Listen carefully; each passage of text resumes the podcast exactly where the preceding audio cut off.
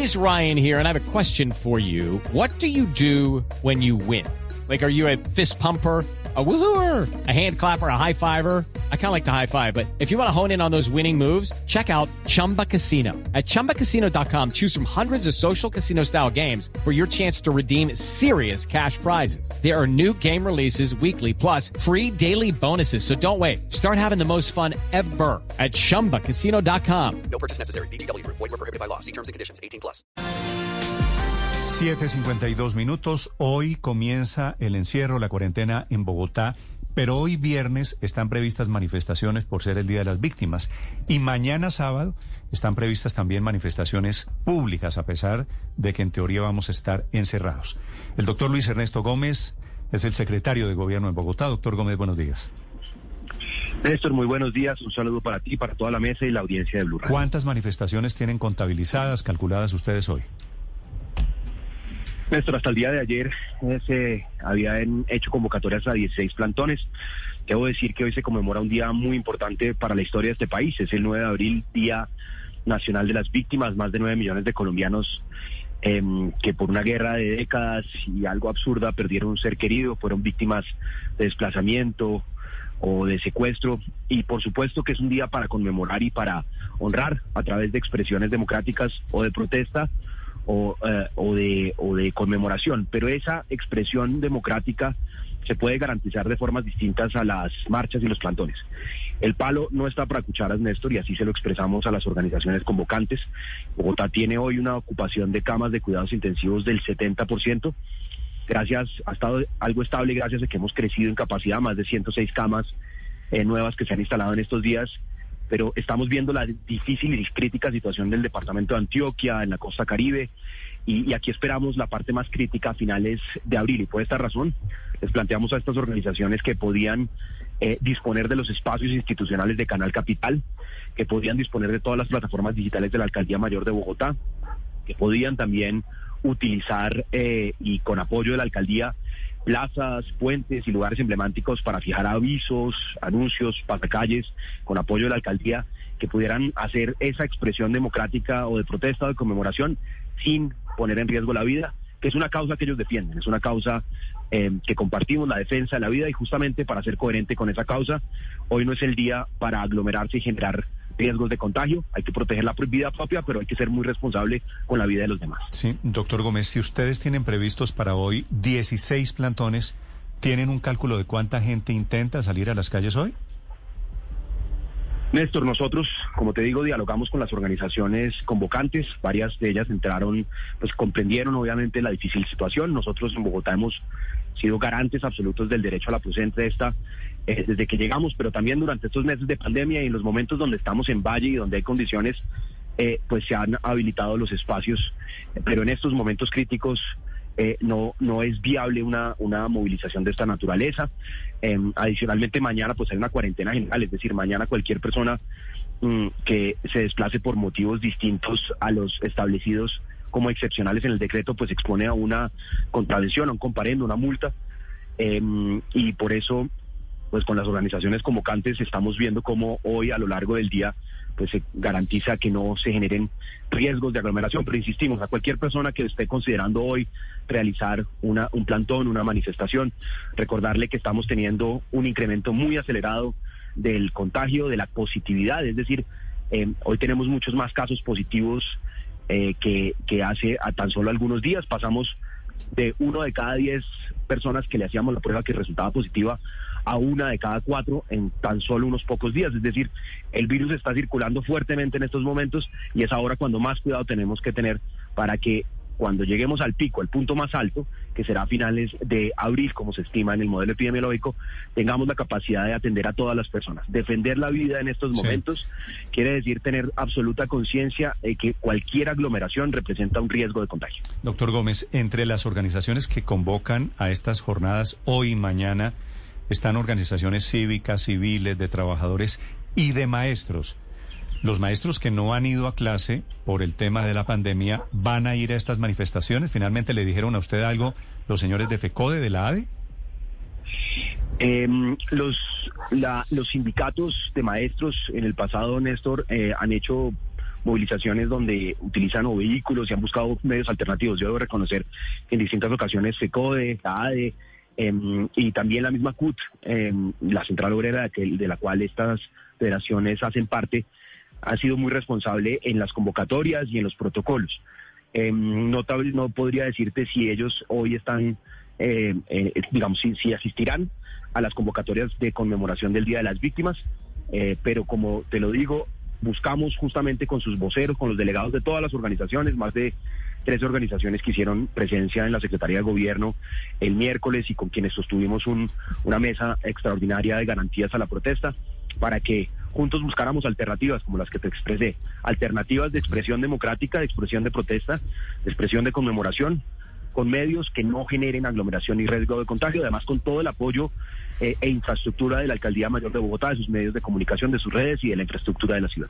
Secretario Gómez, usted ha sido muy claro en decir, sobre todo mañana que arranca el encierro total en Bogotá, que eh, la protesta no está dentro de las excepciones dentro del decreto distrital. ¿Qué va a pasar?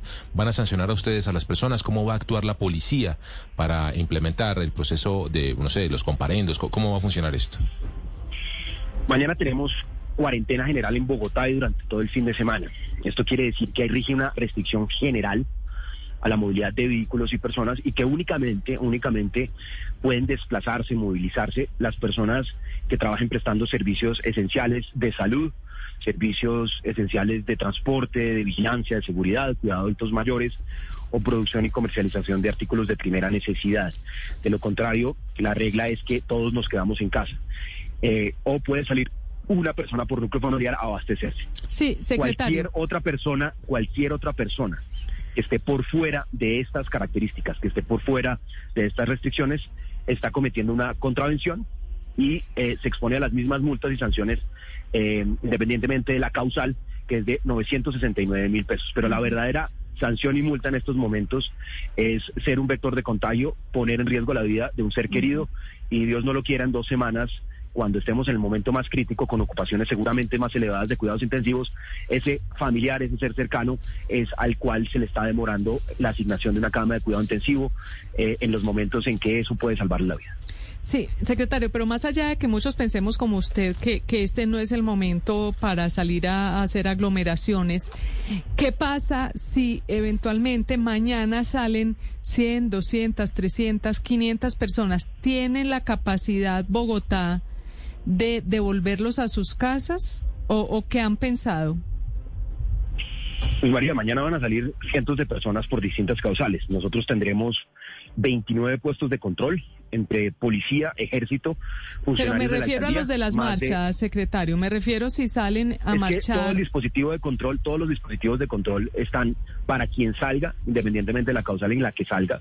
Eh, y estos dispositivos son puestos fijos que permiten que cualquier persona que se desplace, eh, pues este, tendrá que demostrar el motivo de su desplazamiento en los puestos fijos de control. Y adicionalmente, de los 29 puestos fijos, hay 10 puestos especiales de patrullaje en zonas eh, de riesgo de aglomeración que estarán justamente con personal de alcaldía, personal de policía, haciendo lo debido, no solo controles, sino también imponiendo eh, las sanciones a quienes incumplan la medida sanitaria. Secretario, en salidas y llegadas a Bogotá, ¿cómo van a funcionar los operativos?